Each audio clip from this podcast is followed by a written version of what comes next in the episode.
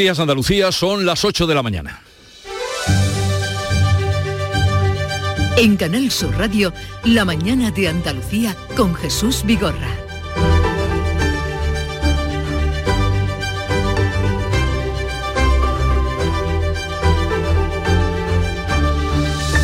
El primer fin de semana de la operación Paso del Estrecho en marcha ha provocado colapso en los puertos y pasos fronterizos con Marruecos.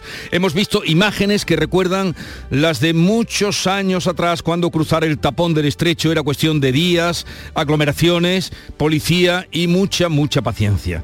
Después de dos años y medio sin viajar por la pandemia del coronavirus, volvió a abrirse el paso a una multitud de coches y personas y las colas comenzaron a colapsar el desenvolvimiento de la operación.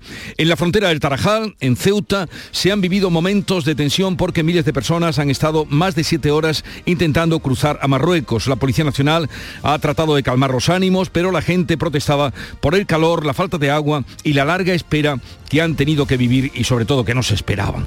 Las autoridades atribuyen este colapso a los fuertes controles documentales y sanitarios que se están aplicando en la aduana y la delegación del gobierno de Ceuta calcula que ha habido un aumento de un 45% de pasajeros con respecto al año 2019. Esta situación se ha agravado porque al ser la celebración de la fiesta del Cordero la próxima semana, el día 10, eso hace que muchos magrebíes residentes en Europa quieran pasar esta fiesta con sus familiares. Hoy se espera que tengamos datos, al menos concretos, de cómo se ha desarrollado la operación Paso del Estrecho y de posibles soluciones al monumental atasco que se vivió este fin de semana. También estaremos pendientes, muy pendientes, de los datos de desempleo y afiliación del mes de junio que va a publicar el Ministerio de Trabajo y el de Inclusión y Seguridad Social al filo más o menos de las 9. La mañana de Andalucía. Social Energy. La revolución solar ha llegado a Andalucía para ofrecerte la información del tiempo.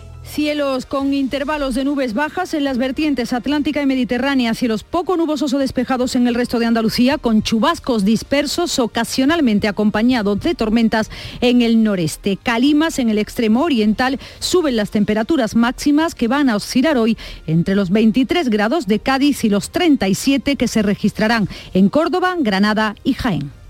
Este verano no pases calor y pon el aire sin miedo a que suba la factura de la luz. Aprovecha los precios revolucionarios de Social Energy e instala paneles solares de primeras marcas en tu tejado con 25 años de garantía. Pide tu estudio gratuito y aprovecha las subvenciones disponibles. 955 44 11 11 y socialenergy.es. La revolución solar es Social Energy.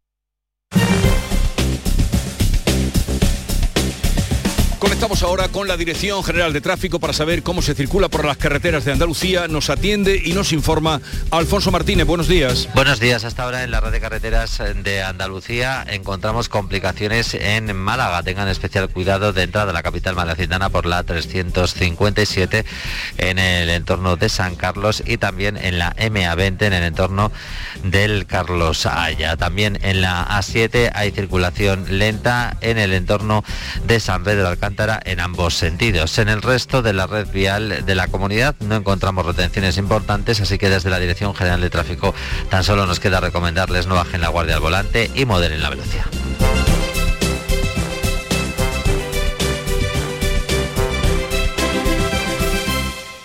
Estoy tremendo, soy un portento, Nefertiti en camisón, la melena de Sansón, canela en rama, un figurín.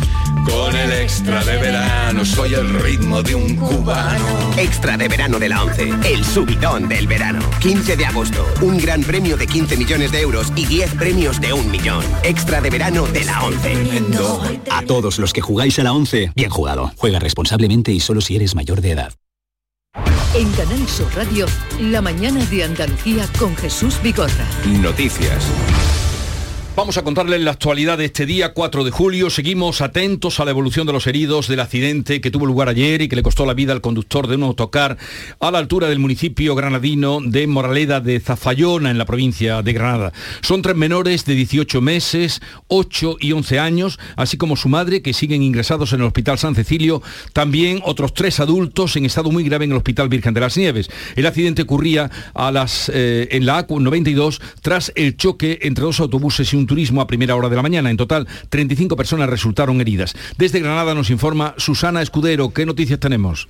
Bueno, pues que como tú decías, Jesús, el accidente se produjo sobre las 6 de la mañana cuando un autobús procedente de Mataró con destino a Algeciras impactaba contra la parte trasera de otro autobús que hacía el viaje desde Madrid con el mismo destino. Ambos transportaban a viajeros, 101 en total, sobre todo marroquíes que iban a su país de vacaciones. Uno de ellos es Javib Joabri, que contaba así a Canal Sur cómo fue el accidente. Un coche ha parado en medio de la, de autovía.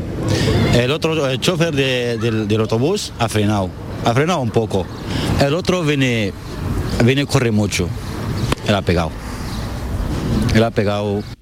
El tráfico estuvo cortado durante varias horas. Ahora lo fundamental, el estado de los heridos de los que tú informabas que todavía siguen ingresados.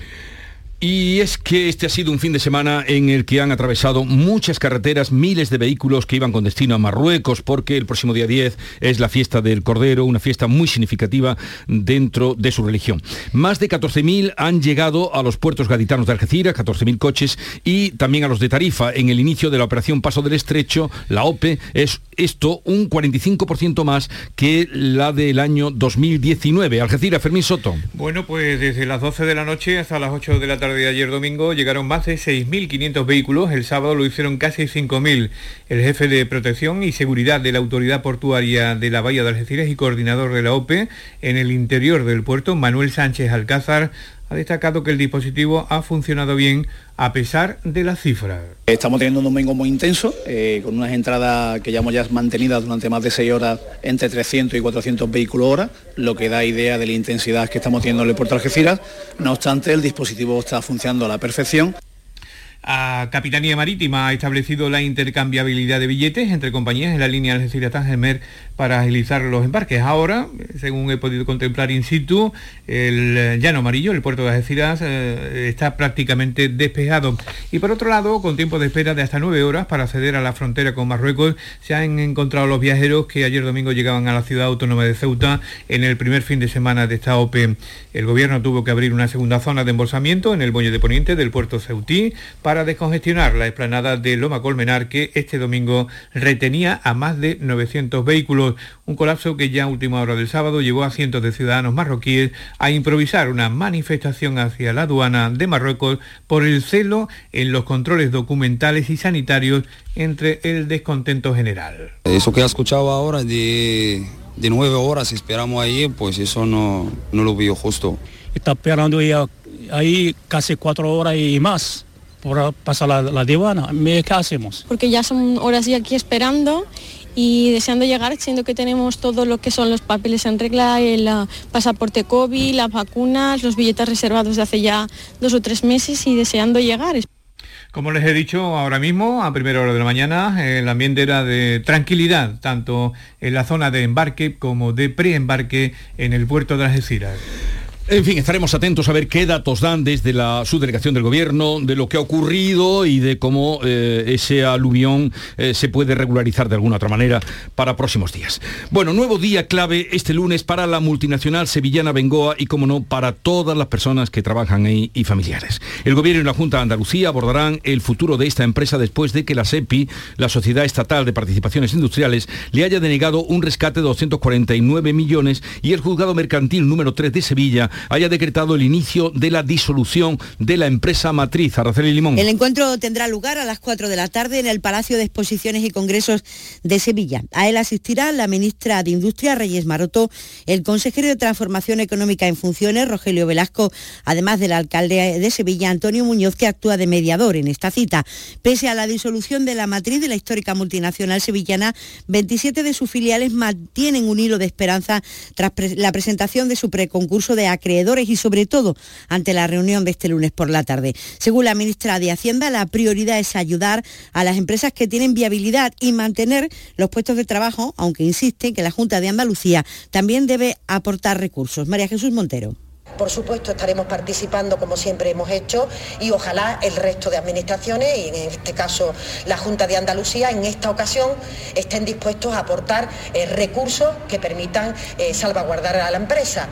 Por su parte, el consejero de Transformación Económica, Rogelio Velasco, ha garantizado el compromiso de la Junta de Andalucía con Abengoa.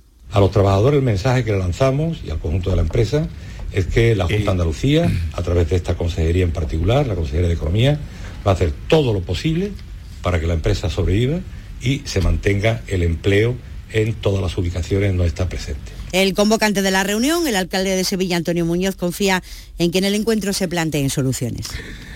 Pues todos son buenas intenciones en el límite ya mm, de la liquidación de la empresa. Ya veremos qué pasa y qué sale de ese encuentro.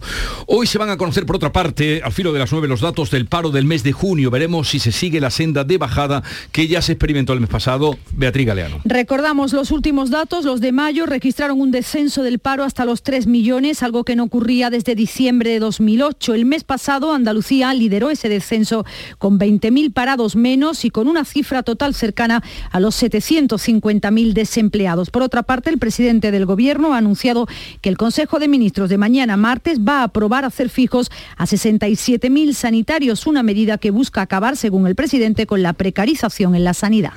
La tercera jornada de la huelga de la aerolínea EasyJet ha provocado la cancelación de cinco vuelos y retrasos en otros 14 en el aeropuerto de Málaga, que sigue siendo y, no sabemos muy bien por qué, el aeropuerto español más perjudicado con los Ryanair primero y ahora con los EasyJet. Málaga, María Ibáñez. Así es, el aeropuerto de Málaga, como bien dice, fue ayer el más afectado por la huelga de EasyJet. La mesa negociadora se va a reunir de nuevo este miércoles y el jueves. Si no hay acuerdo, se prevé una nueva tanda de huelgas a partir del 15 de julio. Los tripulantes de cabina reclaman mejoras laborales. Mira lo que nos contaba ayer el responsable del sindicato USO, Miguel Galán, que es además tripulante de cabina en la base de aquí de Málaga. Lo triste es que al final España está en la cola de los salarios base de sillete en Europa, con 950 euros en España mientras que en Portugal están cobrando 1.183, en Italia 1.395 y en Francia y en Alemania rondan los 2.000 euros.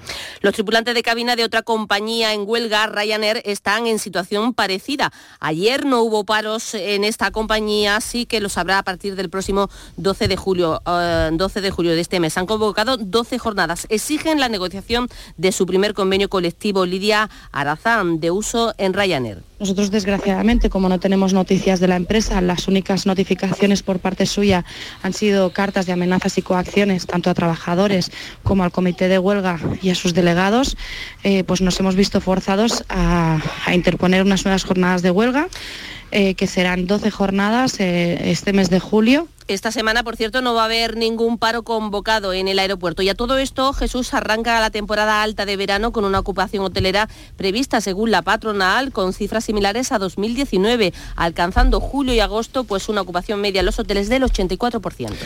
Pues tendremos ocasión de contrastar también ese asunto porque vamos a eh, estará con nosotros un representante, representante de turismo de la CEA, Miguel Sánchez, presidente del Consejo de Turismo de la CEA, a ver qué nos dice después de las 9 de la mañana. Y eh, vamos ahora con los sindicatos del sector de la hostelería que amenazan con movilizaciones si Julio concluye sin acuerdo en la negociación de los convenios colectivos. Comisiones Obreras denuncia que actualmente están bloqueados los convenios de Sevilla, Almería y Granada. Los precios en la hostelería han subido en torno a un 10%, pero no los salarios, es lo que dice el secretario general de la Federación Nacional de Hostelería de Comisiones Obreras, Gonzalo Fuentes, que ha reclamado que se incremente el poder adquisitivo de las plantillas. La hostelería en Andalucía se ha convertido un sector de paso, de, refugio, hacia un, un, empleo. Eso es negativo porque evidentemente ser camarero, ser cocinera, ser recepcionista o ser cualquier profesión es un oficio profesión. Y esto lógicamente hay que apostar por la estabilidad, por la formación, por el cumplimiento de los convenios colectivos.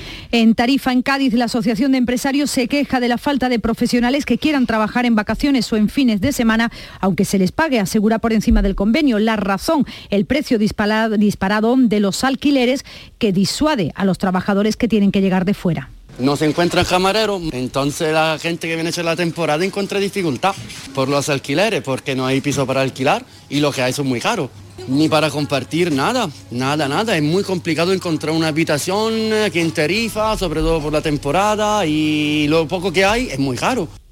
No hay lunes sin encuesta. Y en, el día de hoy es en el país donde la encontramos, una encuesta de intención de voto que eh, dice cómo el PP adelantaría al PSOE tanto en votos como en escaños. Sumaría 29 diputados más en el Congreso. José Manuel de la Linde. Según la encuesta, el PP desplaza al PSOE del primer puesto tras las elecciones andaluzas. Los populares prosiguen su escalada con Vox a la baja y superan en un punto al PSOE. Este sondeo otorga 118 escaños a los populares frente a los 103 del PSOE y como tercera fuerza sitúa a Vox con 51 escaños. Este partido perdería un asiento con respecto a las elecciones de 2019. El PP ve incrementado el número de escaños en 29 diputados con respecto a esos mismos comicios y los socialistas caen en 17 diputados. Los datos pormenorizados de la encuesta corroboran que el PP ha logrado contener la sangría que estaba sufriendo a merced de Vox. Otra encuesta del diario El Mundo titula Andalucía catapulta a Feijó y tiene que el 49% de los votantes lo ve como próximo presidente con 13 puntos más que hace tres meses. Uno de cada tres votantes del PSOE y Unidas Podemos mantiene este sondeo y comparte este pronóstico y casi la mitad de los preguntados considera que Sánchez debería renunciar a agotar la legislatura y que debe convocar ya elecciones. Son las 8.16 minutos de la mañana. Verano. ¿Qué tendrá el verano? Alegría.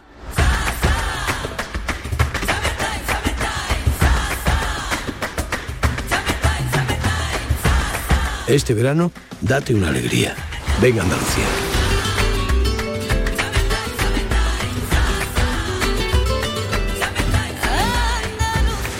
Campaña financiada con fondos FEDER, Junta de Andalucía. El verano sabe a aperitivos con amigos, niños disfrutando de polos y golosinas, momentos de relax con un paquete de pipas en la playa. Todo esto es la gran familia Reyes. Nuestros polos, patatas, snacks, golosinas, frutos secos y nuestras pipas, las de siempre. Las pipas Reyes. Comparte el verano con tu gente, con nosotros, con frutos secos Reyes. Mucho más que pipas. En Canal Sur Radio, la mañana de Andalucía con Jesús Vigorra. Noticias.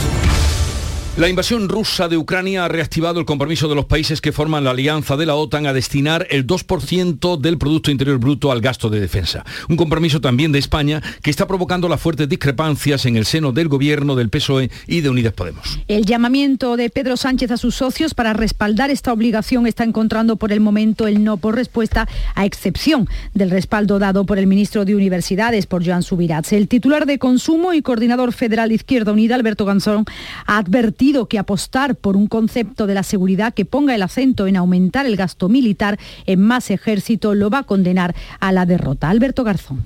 Cuando la izquierda se suma al concepto de seguridad que tiene el acento en la parte militar, creo que se está equivocando.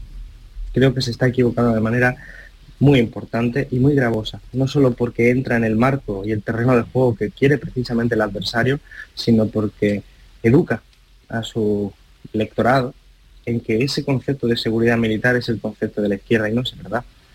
El concepto de seguridad de la izquierda es el concepto de seguridad civil. Críticas desde el Partido Popular a este nuevo desencuentro entre miembros del Gobierno. Esta vez dicen que en una cuestión de Estado, el líder de los populares considera que en esta materia Sánchez confía más en el Partido Popular que en sus propios socios. Núñez Feijóo. Es el sentido de Estado del Gobierno de España el que está en discusión el propio gobierno confía más en el sentido de Estado del Partido Popular que en su gobierno. Y eso, queridos amigos, es algo que pasará a la historia del récord de despropósitos del actual gobierno de España.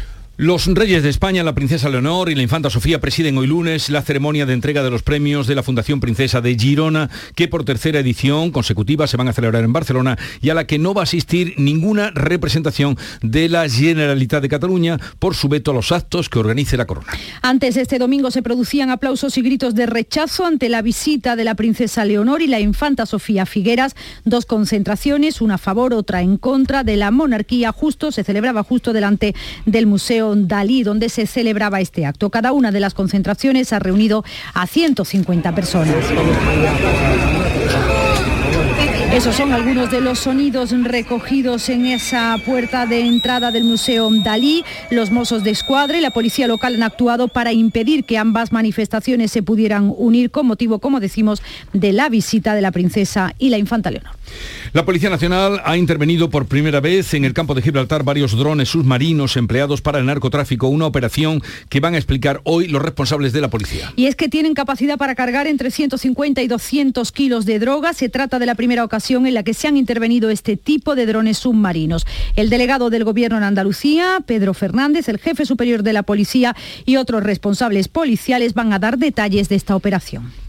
Este lunes comienza en Marruecos el juicio contra 36 de los 64 migrantes detenidos en el asalto a la valla de Melilla el 24 de junio. Están acusados de organizar la entrada y salida clandestina de personas hacia y desde Marruecos, también de delitos de injurias y uso de violencia contra las fuerzas públicas, aglomeración armada y daños a bienes públicos. También hoy el Parlamento Europeo va a celebrar un debate sobre los hechos ocurridos en la valla de Melilla. Julio confirma la séptima ola del COVID. Las últimas mutaciones del virus han elevado la incidencia acumulada en el conjunto de España, también en Andalucía, donde los contagios se disparan a casi 7.000 entre martes y viernes de la semana pasada. Más enfermos por la COVID y también más hospitalizados. 606 según el último parte facilitado por la Junta de Andalucía, de los cuales 35 están en la UCI. Además, lo peor, la incidencia acumulada en mayores de 60 años, es la que se cuenta desde hace unos meses, se ha disparado, roza el millar de positivos en el conjunto de España. Son 150 puntos más que el martes de la semana pasada. Y ya hay 10 comunidades por encima del umbral de mil casos.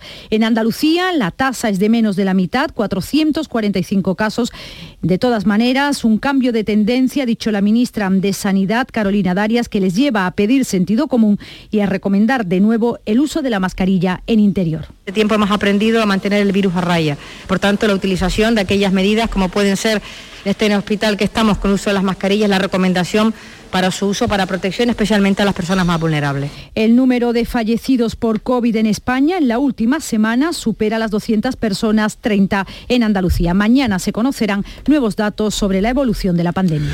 Vamos ahora con otro asunto que es un motivo de esperanza y, llevan tiempo además deseando que llegara eh, las personas mayores para disfrutar de los viajes del inserso. Los viajes han vuelto y desde hace una semana ya se pueden solicitar. Luis Alberto Barriga Martín es director general del inserso. Señor Barriga Martín, buenos días. Sí, hola. Pues está, pero no lo escuchamos. No sé si nos escucha a nosotros o podemos restablecer la comunicación.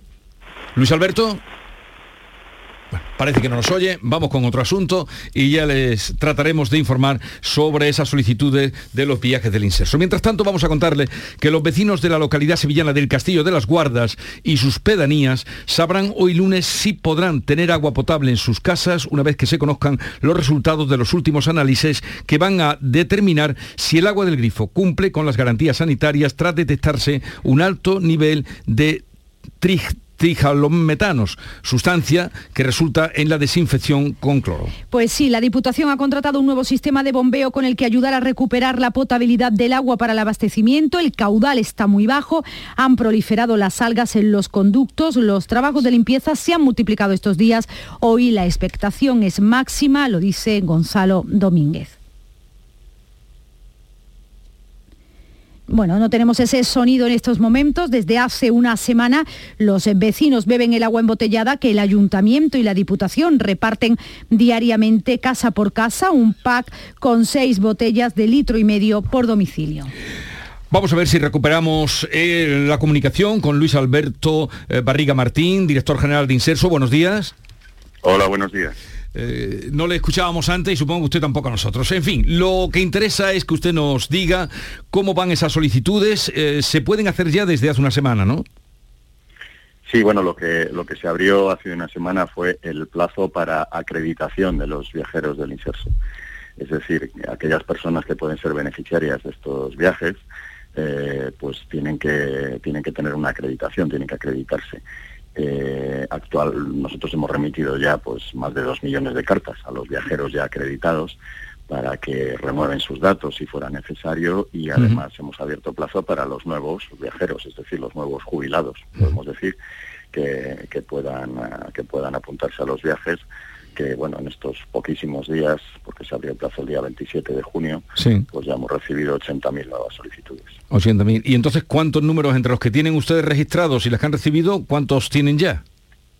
Pues eh, estarán en torno a 2.400.000 personas que luego puedan solicitar los viajes cuando se abra, eh, digamos, ya el plazo, el plazo de solicitud concreto de, de los distintos viajes que se realiza normalmente última semana de septiembre, primero de octubre. O sea que lo que es de interés ahora es que sepan eh, quienes pueden disfrutar de estos viajes que está el plazo de registro, no de solicitud, desde el pasado día 27 de junio. ¿Hasta cuándo está abierto el plazo?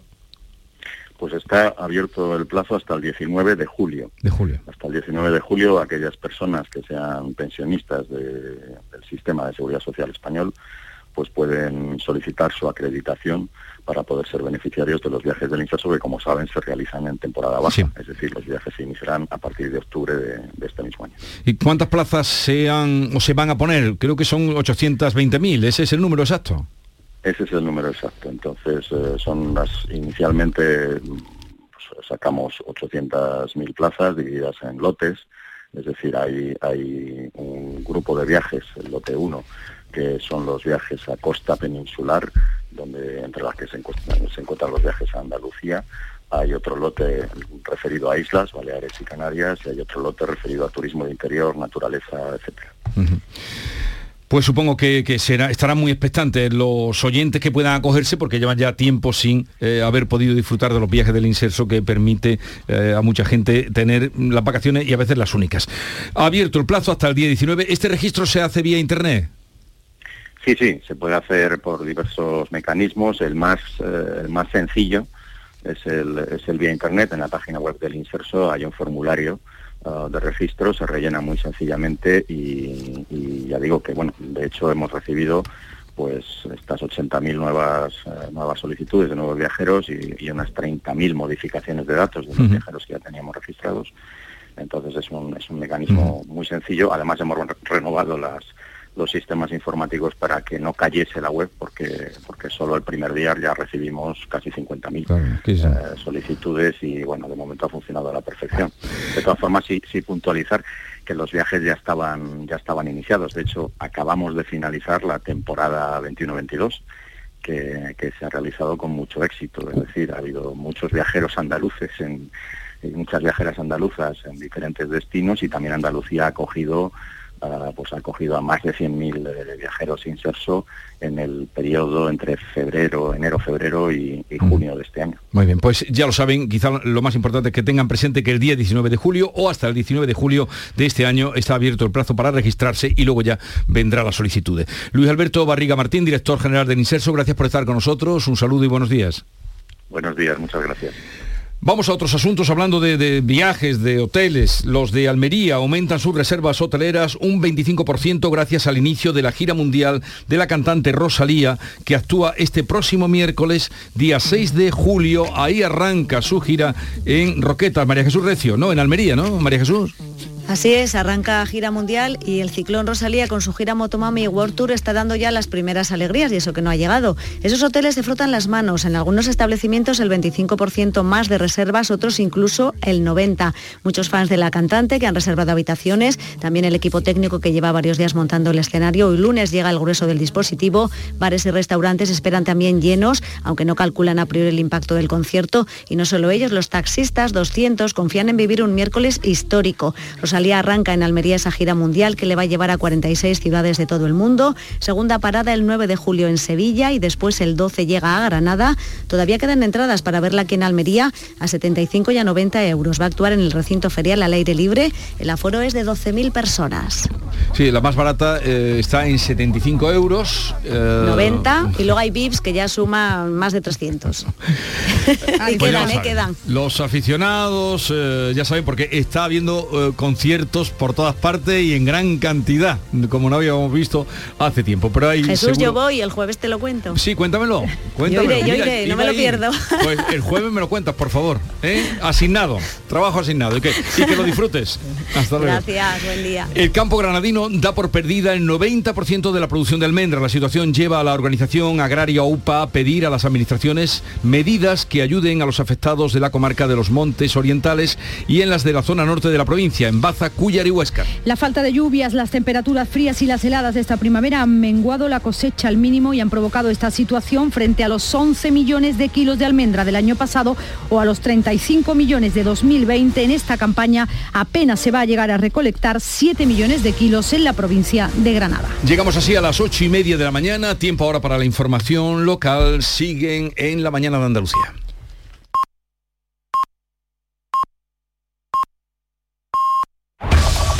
En la mañana de Andalucía de Canal Sur Radio, las noticias de Sevilla con Araceli Limón.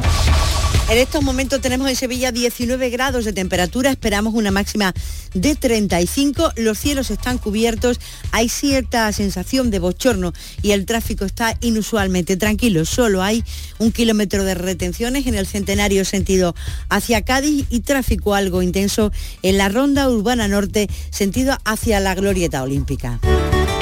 No te quedes con las ganas. Aprovecha nuestro 20 aniversario. Un verano sin gafas es más verano. Consulta refractiva gratuita, solo hasta el 31 de julio. Tecnolasersevilla.es En Grupo Sirsa y sus marcas Renault, Dacia, Mazda, Volvo y Suzuki volvemos a tenerlo todo muy claro. Tenemos más de mil vehículos de ocasión y de entrega inmediata, con hasta cuatro años de garantía y hasta 3.000 euros de descuento. Más de mil coches, hasta cuatro años de garantía y hasta 3.000 euros de descuento. ¿A que lo ves? Muy claro. Grupo Sirsa, tus concesionarios Renault, Dacia, Mazda, Volvo y Suzuki de Sevilla. El futuro de Abengoa pasa por la reunión que mantienen hoy a las 4 de la tarde la Junta de Andalucía, el Gobierno Central, el Ayuntamiento de Sevilla y los trabajadores a la que asistirá la ministra de Industria Reyes Maroto, tal como pedían los empleados de Abengoa. El, encuentro se produce después de las movilizaciones de la plantilla, del rechazo de la SEPI al rescate solicitado y tras el auto del juez del mercantil del viernes que ordenaba la apertura de la fase de liquidación de la empresa al no haber presentado propuesta de convenio con acreedores. El alcalde, eh, promotor del, del encuentro, esperan que tanto la Junta como el Gobierno traigan soluciones a la reunión de hoy. Para poner encima de la mesa distintas soluciones, las que sean por parte de la Junta y por parte del Ministerio, pero cualquier escenario menos abandonar a la empresa y que se puedan perder esos puestos de trabajo. Mientras tanto, también el Comité de Empresa de la Base Militar de Morón se reúne hoy para analizar la última propuesta que ha hecho la empresa en la negociación del ERTE, una oferta más ventajosa que la primera porque, según ha contado el presidente del comité, José Armando Rodríguez, contempla parte de sus demandas. Es una propuesta que ha hecho la empresa que va en la línea, no es coincidente, pero va en la línea de lo que planteamos los representantes de los trabajadores en las dos primeras reuniones para tratar de, reducir y de mitigar el impacto de- del expediente. Evidentemente la vamos a considerar porque es merecedora de esa valoración y del tratamiento que le vamos a dar, ¿no?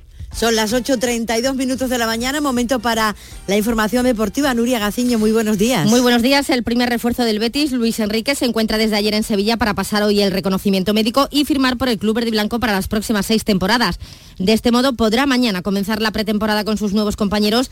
También comienza mañana a trabajar el Sevilla que tiene previsto presentar este lunes la campaña de abonos. Tras la salida de Luke de Jong al PSV por 4 millones, el siguiente en marcharse podría ser Oliver Torres, según la gacheta de los Sport. Hay interés del Alacho y en esa operación, además de dinero, podría entrar Luis Alberto. Les contamos también que hoy a las 12 de la mañana habrá una concentración con la delegada del Gobierno de la Junta de Andalucía en Sevilla y la delegada territorial de Igualdad en contra del último asesinato por violencia de género ocurrido en la localidad de Dos Hermanas. Y hoy el presidente de los hoteleros sevillanos presenta en Sevilla el Hotel Plus.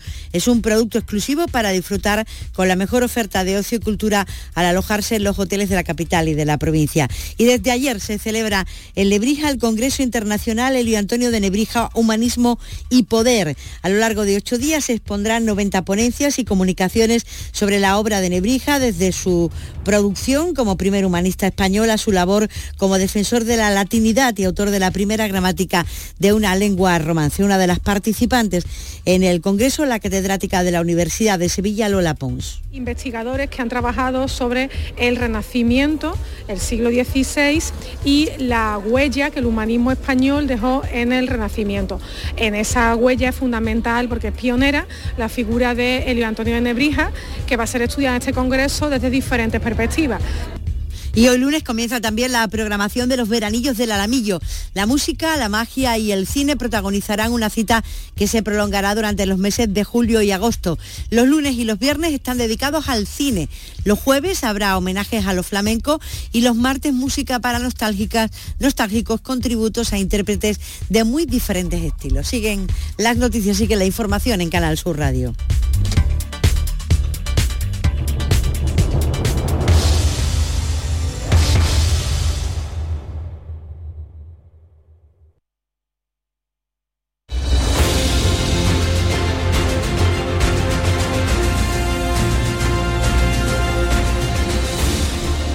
8.35 minutos de la mañana, enseguida abrimos conversación sobre los temas de actualidad, hoy con Estela Benot, con José María de Loma y Javier Caraballo.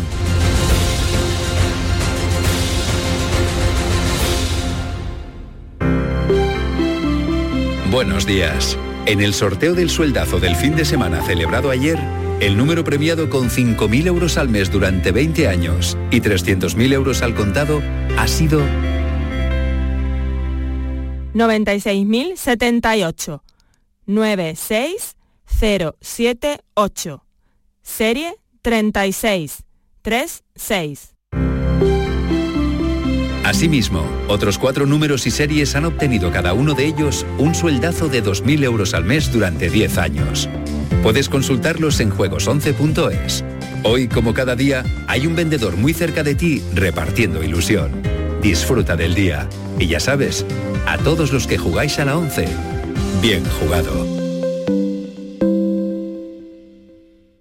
Está en nuestras manos proteger aquello que estaba con nuestros pies. La tierra, los árboles, la flora, la fauna, la vida. Cuidar del entorno natural de Andalucía es tarea de todos, porque tu responsabilidad ayuda a evitar incendios, porque nuestro compromiso es velar por tu seguridad.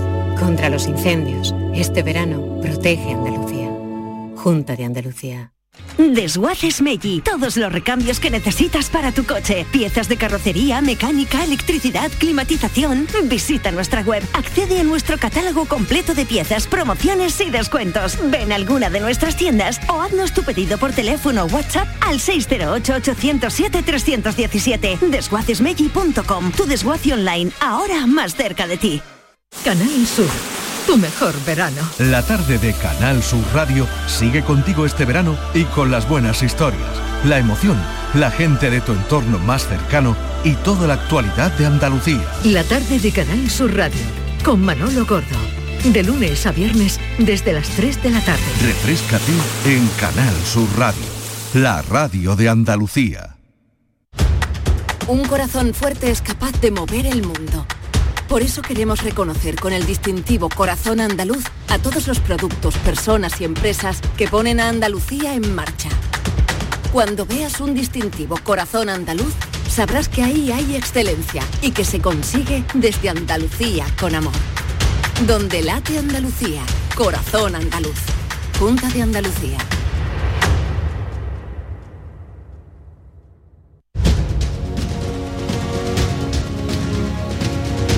En Canal Sur Radio, La mañana de Andalucía con Jesús Vigorra. Y con Estela Benó de Diario ABC. Buenos días, Estela. ¿Qué tal? Muy buenos días. Estaba pensando que no nos hemos visto eh, o no has aparecido por aquí desde antes de las elecciones. Efectivamente, me tomo unos días de descanso que nos hacía mucha falta. Después de ese tirón que hemos tenido y como ha habido mayoría absoluta, pues esta semana está siendo una balsa de aceite a ver lo que pasa en la legislatura. ¿Cuándo va a empezar el baile? Bueno, yo em, el jueves 14 se, eh, se constituye el El Parlamento, Parlamento, y a partir de ahí empiezan a correr los plazos porque el presidente de la Junta ha dicho que quiere tener gobierno el día 25, ¿no? Sí, Sí. el 25 ya se, se tomará posesión el gobierno, o sea que Y él tomaría posesión, el- se está hablando del día 22. sí, el 22, el 22 será la sesión de investidura. Y además que sería en San Telmo, se está diciendo. Eso es lo que no se sabe. Normalmente ha sido siempre en el Parlamento. Por eso, pero algo hay que hacer diferente. Distinto. Pues no lo sé, no sé lo que estará la vuelta que le No, están eso me dando. dijeron el otro día los compañeros de- del viernes que estuvieron por aquí. Eh, José María de Loma, redactor jefe de La Opinión de Málaga, buenos días. Buenos días Jesús, buenos días a todos, ¿qué tal? ¿Qué puedes aportar tú al discurso que tenemos?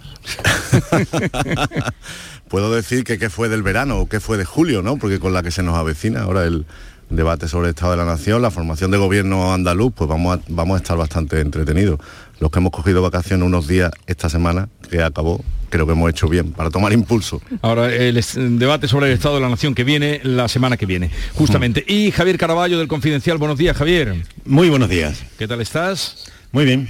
Sin vacaciones, por supuesto. Que, que- que tenías un- una manía con las vacaciones. Sí, pero llegarán. Es que fíjate. Todo llegará. Fijación, No, no, no, que eh, no sé, hay que coger vacaciones. Eh, hombre, sí, eh, llámalo vacaciones, llámalo Descanso. descanso, llámalo viaje, llámalo Sí, submarinismo. Tenemos, tenemos una profesión que, que- que- que te permite eh, eh, trabajar de forma descansada, reposada. y Ojo, sí, lo es vuestro es un vicio ya. un estajanovista. A ver, eh, bueno, no sé si os ha llamado la atención, supongo que sí, la que se lió ayer en el paso del estrecho. Esto ah, eh, se vieron imágenes que hace ya años que nos veíamos, era de los mejores de los peores tiempos, ¿no? La verdad es que sí, que No sé si ha sido la- el coincidir ahí la celebración esta del Cordero o que no estaba la cosa mm, tan organizada para el volumen de vehículos, no lo sé. Yo no lo comprendo realmente, porque es verdad que hemos estado dos años sin esa operación Paso del Estrecho, pero eh, era una eh, es una infraestructura que ya estaba muy rodada, muy organizada, muy planteada, Sí. vamos, que no era una cosa nueva. Y yo no sé el colapso que se ha producido, no lo comprendo, porque además es que hay que ponerse también la piel. Yo lo pensaba cuando iba yo también en dirección esa carretera y yo veía esas familias que iban en sus coches con todas sus cosas y yo pensaba en ello, yo decía, madre muerta". mía, Es que llevan dos años sin ver a su familia. Ah. Es que aquí no hemos quejado mucho de la pandemia, hemos protestado, que hemos- hemos visto a los abuelos por el balcón, pero es que ellos no han podido reunirse con su familia porque han tenido cerrado el país. Es que es muy duro. Y ahora que por fin van, se tienen que pasar esa cantidad de horas que se han pasado en ese colapso, en ese puerto, yo creo que ha habido un fallo muy gordo. Yo no sé de quién ha sido realmente. Si desde la autoridad portuaria, del vamos a ver, Ministerio del pero- Interior. pero no estamos en la era del Big Data. Pues Esto es no se puede digo, es evaluar si saben hasta el número de que calzamos todos por el Big Data. Y ahora se lía la que se lió siete horas, eso ponía en, la, en el cartelito que he visto ahí en Algeciras. Pero en Ceuta eran nueve horas. Y ya mm, puestos para allí dicen que ni para mm, comprar agua, no lo sé. No, no, es evidente que, que ha habido un fallo. No, no, que es evidente que aquí ha habido un fallo de, de- de previsión de, de la cantidad de gente que iba a, a acudir, porque eh, esto eh, se podía calcular perfectamente y lo podía calcular Marruecos perfectamente y, y haber hecho alguna recomendación a, a todas las personas que, que han querido cruzar a que se hiciera de una forma eh, escalonada y no se ha hecho. Y lo de tener que estar esperando hasta nueve horas para cruzar, no había ferry suficiente, es evidente, y, y porque no hay ningún, ninguna noticia de temporal ni suspensión, no, no, simplemente ha sido un colapso, el, el embudo que se ha formado y esta es culpa de la mala previsión de Marruecos, evidentemente. El- las, eh, las nueve horas han estado ya en el otro lado, ya para el paso de Ceuta. Sí, pero después lleva siete aquí. Sí, o sea después que lleva siete el, el aquí. paso no ha Sí, sido- eh, el pues- fallo no ha y- sido y solo de- de y de días, y de días con el coche. Sí, Ah, sí. En fin, que, que- que eso que estaba ya superado, mm, vamos para atrás. Veremos qué pasa. Hoy, ayer no dijeron nada, esto depende, o los datos, eh, la subdelegación del gobierno parece que hoy, que comparece por otro asunto a las 10 de la mañana, algo tendrá que hablar de esto, de, de las eh, de lo- y que se mejore, ¿no? Porque la operación estrecho va a durar todavía y es de suponer que vendrán todos los que puedan. Claro que sí, lógicamente, si todos los años vienen muchísimas personas, este año va a ser mucho más, ya lo sabían, yo es que Sí, no, sí. no, no lo he entendido, ya digo, que me parece una cosa un poco sorprendente, sobre todo porque la operación Paso de Techo empieza ahora, pero dura todo el verano, porque luego esas personas tienen que volver para atrás, o sea que es que la gente tiene sus vacaciones de sus trabajos en todo, por toda Europa y van viniendo conforme van pudiendo y luego vuelven, o sea que es que es una operación que ya sabe, ya digo que es que es una cosa que no es nueva, ya sabemos cómo funciona, llevan años que este funcionaba muy bien, los últimos años estábamos eh, alabando el éxito que el que se había llevado a cabo y de repente hemos vuelto para atrás, la pandemia nos ha hecho olvidarnos de algunas cosas que no entiendo yo, la sí, sobre todo además porque Marruecos sí estaba avisado de que era la fiesta del Cordero y sí, te- sí que podía haber estado un poco preparado y España también, ha sido una falta de previsión. En Ceuta la infraestructura que había para que estas personas esperaran no era la más adecuada. Es verdad que se han comprado muchos billetes de última hora y es cierto que pero algunas medidas que se han tomado después se podían haber tomado antes, la intercambiabilidad de billetes, ¿no? Que no importara para qué compañía era, sino que te podía subir si llegaba tu turno y había un, ferry disponible. Eso también se podía haber pensado con algo de, antelación, mm. pero es verdad que la previsión después de estos años como comentaba, y sin que estas personas pudieran viajar a, sus países y a Marruecos, eh, lo previsible es que se desbordara, y más en esta fecha, en víspera de la fiesta del Cordero, que es eh, muy familiar en, en Marruecos y que va, mucha gente aprovecha este tramo del verano para ir, ¿no? Bueno, no hay lunes sin encuesta. Eh, hoy aparece en el diario El País, no lo habréis visto por ahí, el sondeo que eh, da al Partido Popular 118 mm, escaños, esto ya en traducción en escaños, serían 30 más de los que obtuvo en las últimas elecciones. Se estanca Vox y PSOE se quedaría en 103. No sé si a, a la altura que estamos a esa encuesta le dais ¿Qué valor le dais? O... Hombre, pues yo le doy el valor que tiene el reflejo de lo que ha pasado en Andalucía. Yo creo que no es más que una traslación de eso. ¿Que eso se está cumpliendo y va a ser así de verdad? Pues no lo sabemos, ya habrá tiempo para las elecciones, pero la verdad es que el ambiente que se palpa es el que hemos visto aquí en el resultado de las elecciones andaluzas y por eso yo creo que esa encuesta del mundo da esos datos en términos generales. Lo cierto es que la sensación que tiene la gente, que siempre pasa que las encuestas recogen, ¿no? que esa sensación, esa percepción, es que efectivamente Pedro Sánchez está en una situación cada vez más delicada, cada vez más difícil, mientras que Núñez Feijóo va de su vida, está asentándose, ha conseguido un liderazgo muy sólido en muy poco tiempo. Es verdad que no es una, persona que se esté entrenando, estrenando en política, ni muchísimo menos, por lo tanto ya tenía el camino recorrido y ahora pues lo que tiene que hacer es terminar de consolidarse o no, ya lo veremos. Y también es llamativo lo que pasa con Vox. Yo creo que lo que, lo que han tenido en Andalucía ha sido un fracaso estrepitoso y claro, pues ellos se, dan cuenta de los errores que han cometido, creo yo, y entonces pues eso mismo se está reflejando en el resto de España. Lo que no sabemos, por supuesto, es lo que pasará cuando se convoquen las elecciones, que yo creo que Pedro Sánchez va a aguantar hasta el infinito y más allá. ¿eh? Bueno, hasta el infinito más allá, no, la, agotará la legislatura, que es lo que ha dicho siempre, y esto, pues, eh, el año que viene eh, Dios mediante, hay elecciones municipales y autonómicas, no en el caso de Andalucía, en mayo, en el tercer fin de semana de mayo, como es habitual, y las elecciones generales lo normal es que sean en el otoño del año 23. Y, Pedro Sánchez, desde luego, no está en condiciones ahora electorales para adelantar eh, nada, ni, previsión, y lo que intentará en este año y pico, y que casi año y medio que le queda de, legislatura, es eh, revertir esta tendencia de la actualidad que le hace que nada o casi nada de lo que aprueba el gobierno encuentra eco entre la ciudadanía y eh, poco entre sus propios electores. La encuesta de, que publica hoy el país es significativa justo por eso, no porque eh, el país sea un medio eh, proclive al Partido Socialista y al gobierno,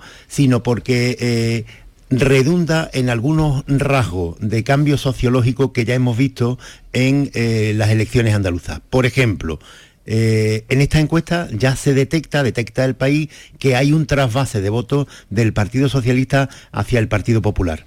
Y esto es muy importante, esto es muy importante porque eh, ocurrió en Andalucía y fijaros a lo que le ha llevado al Partido Popular. Y en segundo lugar porque también en esta encuesta eh, se remarca esto que decía antes, el poco eco que tienen las acciones del gobierno. Y hay eh, eh, una de las conclusiones de los encuestadores es que solo uno de cada cuatro españoles, uno de cada cuatro, valora las medidas del gobierno. Sí, es muy importante en esa encuesta del país también que el principal problema es la inflación, ¿no? La inflación es percibida como el coco, o sea, por eso todas las acciones de marketing o de medidas efectivas del gobierno quedan un poco eclipsadas, ¿no? La encuesta, pues bueno, veremos si es eh, una foto fija o es la confirmación de una tendencia irrevocable. Pedro Sánchez tiene un año para revertir esta situación y ya va dando eh, algunas ideas y pistas de por dónde irá un poco su, su acción de gobierno con medidas efectivas, efectistas y también, ayer lo decía en una entrevista en el país, pues presentando a su gobierno como una especie de, de adalid de la lucha en favor de la clase media contra los grandes poderes económicos, ¿no? Ayer decía algo así como que representa un gobierno modesto, eh, pero fuerte frente a los grandes. ¿no? Esa modulación del mensaje también tendrá que pensar mucho cómo presenta sus pactos con los nacionalistas, porque es una cosa que le está haciendo muchísimo daño en el resto de España, los, acuerdos a los que llega, que muchas veces esos acuerdos conducen a medidas que objetivamente mejoran condiciones de la gente, pero claro, son eh, con, con- con fuerzas que tienen alguna, algunos presupuestos ideológicos un poco eh, impresentables y eso desgasta mucho al, al gobierno. Ahora en el debate de la nación veremos también qué, medidas o qué, o qué mm, propuestas presenta Sánchez y el, y el PP por boca de, de Cuca Gamarra, ¿no? un ejercicio de ventriloquía, porque estará Feijo en el, en el Congreso, pero no puede intervenir y será Cuca Gamarra la que, la que hable por él. Mm. Hay, hay una cosa de todas maneras de lo que estamos diciendo que yo creo que es la, vamos, evidentemente es la clave, ¿no? Y es que por mucho que diga o que haga o que anuncie Pedro Sánchez o las medidas que pueda tomar sean buenas, malas o regulares, mm, da igual, al final es que la gente está percibiendo en su bolsillo la situación de inflación y la situación de desgaste. Y eso es eh, lo único que al final, eh, o lo primero que a la gente le afecta, cuando te tocan el bolsillo, te tocan con las cosas de comer, todo lo demás que tú hagas puede estar muy bien o no, Sí. pero pierde totalmente el sentido. Yo creo que por eso en esta encuesta pues no, no dice, la gente no recoge las medidas que toma el gobierno porque a la gente lo único que le importa es que, según los estudios técnicos, ahora mismo una familia normal media en España se gasta 260 euros más al mes en los gastos habituales, lo mismo que la- una- sin, sin hacer eh, mm, alegría, sin exceso y sin nada. Y eso en un contexto que viene además el verano, que siempre se presta pues a algún tipo de, eh, hombre, de algún tipo de dispendio, podemos decir, ¿no? Mm. A salir de vacaciones, a estar fuera, a poder visitar algunos sitios. Claro, eso es un gasto extra que mucha gente no va a poder hacer este verano. Y sobre todo además con la que se está liando en los aeropuertos, no solo ya por el colapso y todo y toda la situación que hay, sino porque es que los vuelos están que, que parece que te compra el avión para ti entero. Y entonces, claro, eh, eh, eh, la gente dice, vamos a ver, es que eso no puede ser. Eh, claro, entre unas cosas y otras eso genera un malestar, sobre todo también teniendo en cuenta que todo esto al final yo creo que son como lo que siente la, la ciudadanía, ¿no? Eh, todo esto, cuando ya estamos por fin saliendo del COVID, ahora hemos estado escuchando en las noticias que habéis contado, Jesús, pues lo que está diciendo Sí. el gobierno andaluz, que hay que, y el, y el ministerio, que hay que tener cuidado, que el COVID puede repuntar, que tenemos una séptima ola, que evidentemente no estamos como estábamos porque tenemos las vacunas y hemos conseguido un avance respecto al virus, pero que es verdad que tampoco se ha acabado. Entonces, todo eso forma una, una tormenta perfecta, yo creo. No, no ha acabado, el COVID no se ha acabado para nada. Y yo sigo teniendo en, en- en mi entorno de amigos a gente que, que sigue cayendo Que va por COVID, cayendo, sí. confirmen, sí, sí, pero esto es evidente. A ver, es que eh, un- una situación como la que le ha tocado eh, vivir a Pedro Sánchez como presidente del gobierno no es nada fácil. Una pandemia y con posterioridad la guerra con la crisis energética y la mayor inflación mundial en lo que llevamos de siglo. Y, y en luego Estados su- Unidos exactamente. Quiero y decir, luego su eso- particular leonera. no, pero termino. Pero que, que, eh, esto, sí, sí, bueno, y, lo que tiene luego- el gobierno metido, ev- ev- evidentemente. Pero que, que no es fácil. Lo que ocurre, y lo hemos visto con la pandemia, es que un gobernante, dependiendo de cómo ejerza el liderazgo, pues puede transmitir empatía y cercanía a la población o puede transmitir desconfianza. Y este es, eh, lo que yo creo que Pedro Sánchez no ha terminado de ajustar y cada día, cada día lo veo más alejado, porque eh, en la situación actual un gobernante se puede dirigir a los ciudadanos, mirarlos a la cara eh, directamente, decirles cuál es la situación y, transmitir. Pero Pedro Sánchez, en vez de eso, lo que está haciendo es culpar de sus males a, extraños poderes ocultos que quieren echarlo de la Moncloa e intereses empresariales y, terminales mediáticas y emplea esta terminología para justificar la inflación o para justificar lo- lo- lo- la carestía de la vida y claro, esto no se lo cree nadie y entonces cada vez más está ahondando más la distancia de credibilidad que hay entre él como presidente del gobierno y los ciudadanos que no terminan de creerse nada de lo que dice. De todas maneras, a veces eh, la oposición se lo pone un poco fácil para este mensaje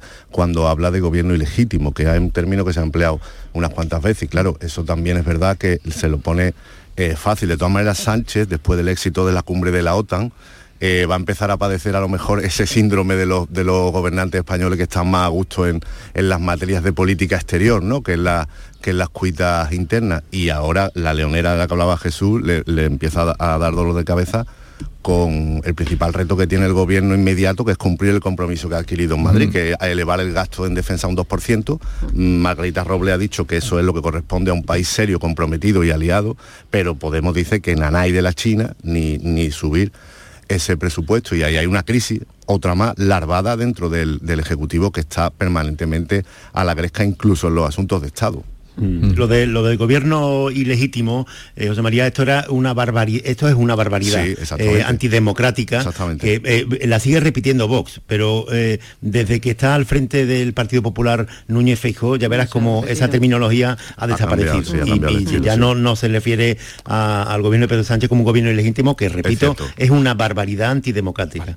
Y así las cosas, ¿cómo se presenta? Porque de la cumbre ha salido muy reconocido, al menos internacionalmente, Pedro Sánchez. De la cumbre ha salido todo el mundo, ha, elogiado, incluso las encuestas que han salido por ahí, la gente que sí, que hay que subir el presupuesto de defensa. Mm, a ver ahora en el debate del Estado de la Nación, eh, cómo entra y cómo sale. ¿no? Es que yo creo que la clave del debate del Estado de la Nación, aparte de lo que le puede apretar el Partido Popular, evidentemente que lo va a intentar, como explicaba antes José María, con, con Cuca Gamarra, que es la portavoz del Congreso, aunque Feijóo va a estar sentado allí, porque al ser un debate del Estado de la Comunidad están senadores y diputados en el Congreso, pues mm, aparte de lo que le puede apretar, que yo creo que van a intentar apretarle en, los asuntos que afectan a los ciudadanos, que es la economía, que es la clave, ¿no? Aparte de eso, yo creo que su problema, efectivamente, como comentaba, y era la leonera que tú decías, es dentro de su propia casa. Porque la, clave de todo esto es mm, que, los de Podemos lo, están molestando, están protestando, ahora van a protestar por, el, incremento del gasto en defensa, eh, ponen pegas en un montón de iniciativas que tiene el gobierno, pero al final es como el son como el perro del hortelano, porque tampoco, pues no puede romper el gobierno. No, ¿cómo va a romper el gobierno? Pues entonces, pues el final. esto es como eso, pues si está de acuerdo, vota que sí, si está de acuerdo, vota que no, pero no de la lata mientras tanto, ¿no? Pues eso es lo que está haciendo Podemos. Podemos, luego al final sí que lo apoya, sí que sacan para adelante las iniciativas, pero el desgaste y la bronca interna es monumental porque ellos no se pueden permitir ideológicamente una serie de medidas, que yo creo que es un error, aparte de la ideología que tenga cada uno, porque tú eres gobierno y los gobiernos tienen que ser responsables. Yo puedo defender una cosa y puedo intentar ser lo más coherente posible, como se le exige a todos los políticos, pero una cosa es hablar y otra cosa es gestionar y otra cosa es gobernar un país. Entonces, en ese guirigay lo único que consiguen es erosionar y gastar al presidente del gobierno para nada, porque ya digo, pues venga, vale, pues, mm, mm, irse del gobierno. No, no se van. Entonces, ¿qué hacemos? entonces en qué quedamos, ¿no? Yo creo que esa y ese ese contrasentido la gente pues le, chirría también a los propios votantes de Podemos, también eso puede ser eh, cosa importante de lo que haya sucedido Ah, de lo que ha sucedido aquí en Andalucía, ¿no? Que han pagado también esas contradicciones. Claro, además Sánchez ahora va al debate sobre el Estado de la Nación. Primero tiene que, sofocar el frente interno, es decir, consensuar un poco con Podemos, si es que puede, eh, eh, lo que va a decir en el propio debate. Ante los presidentes iban a estos, a estos lances en el Congreso a que los suyos le aplaudieran y los demás, como decía Ortega, hicieran el jabalí, pero es que ahora tiene él en en su propio gobierno hay eh, un grupo parlamentario que representa a, Unidas Podemos que no está de acuerdo en muchas de las medidas que anuncia Sánchez o, las decisiones que toma el, gobierno. La cumbre de la OTAN a la que te refería ha sido un éxito para el gobierno, ha salido muy bien, una, eh, una demostración más de cómo se organizan las cosas en España, cómo de bien se organiza, viendo lo que vemos en otros países, y bueno, eh, ha supuesto la consolidación nuestra en la Alianza Atlántica y una buena noticia para Rota, como es la ampliación de, los efectivos militares de Estados Unidos en, Rota. Eh, esto hay una parte mínima de, la izquierda que lo rechaza, pero todos los roteños saben que, es una buena noticia que, y que, va a influir en, el desarrollo económico. Pero sobre todo para lo que ha servido a mi juicio eh, la cumbre de la OTAN, al margen de los aspectos formales, eh, en, estos que estamos hablando, es para que veamos la imagen que tiene eh, el rey eh, en, algo que, es un mandato constitucional, que es la representación internacional de, España. Eh, la veneración, el respeto que se le tiene al rey Felipe VI, la, forma de representar la elegancia que tiene este rey, a mí me ha parecido algo sublime. Pues y contrasta mucho, eso es, eso es, contrasta mucho que ese mismo rey que al que viene Biden y se trata el propio Biden como, como, como el, el hermano pobre, oye, que nosotros está, que no, eh, hay que ver. Y, ese mismo rey va a Cataluña, como ocurrió eh, ayer con la princesa Leonor, y, hay allí tres o cuatro descerebrados eh, pitándole. También es verdad que también había manifestaciones a favor, ¿eh? pero siempre está la cuestión. Y el gobierno de Cataluña que es lo más vergonzoso de todo, porque el gobierno de, eh, de Cataluña representa al Estado en Cataluña, Y a todos los se ausenta de todos los actos, claro, se- sí, sí, pero que el representante del Estado español en, en Cataluña es el gobierno y se ausenta de todos los actos a los que acuda el rey. Pero que además que representa a todos los catalanes, lo que yo Mm. quiero, verá, que no solo representa a los que lo han votado, que un gobierno representa a todos Sí. los ciudadanos. Y ese gobierno catalán no lo está haciendo. Está Los clarísimo. nacionalistas nunca gobiernan para todos. Eso los es verdad. nacionalistas nunca gobiernan para todos. Y, y ayer fue lamentable que llega la princesa a, a Dalí. a- bueno, tampoco ellos querían a Dalí. Acordaros cómo trataban Sí, a Dalí. sí, o sea que sí. tampoco. Ahora sí lo quieren, porque ahora sí es muy catalán, antes no. En fin, esa es la verdad. Pero eh, daba pena, va allí a- al Museo Dalí, que mucha gente que nos esté escuchando habrá visitado, además recomendable que lo visiten cuando vayan. Y, y nada, ahí le montan un pifoste, un... A la chiquilla, la pobre, también es que mm, la, la chiquilla la han metido ahí los padres, que vaya tela, ¿eh? Vaya tela, la pobre. Pero ha salido bastante bien. Yo creo que, que ha sido una prueba de fuego para ella y hoy sigue allí en Cataluña Sí, entregando pero ya los hoy premios. van los padres acompañados. Sí, ya hoy le dan un poco de refuerzo, pero ayer tuvo que pasar la, la chiquilla un rato que no vea, ¿eh? Sí, Pienso sí, yo, por supongo. muy preparada que estuviera que estaría. Supongo que sí, por todo eso mm, supongo que la irá fortaleciendo, irá haciendo coraza para el porvenir. Llegamos a las 9 de la mañana, seguimos con Estela Benó, Javier Caraballo y José María de Loma, a ver si a las 9 estamos muy pendientes, a ver si salen ya los datos del paro mes de junio.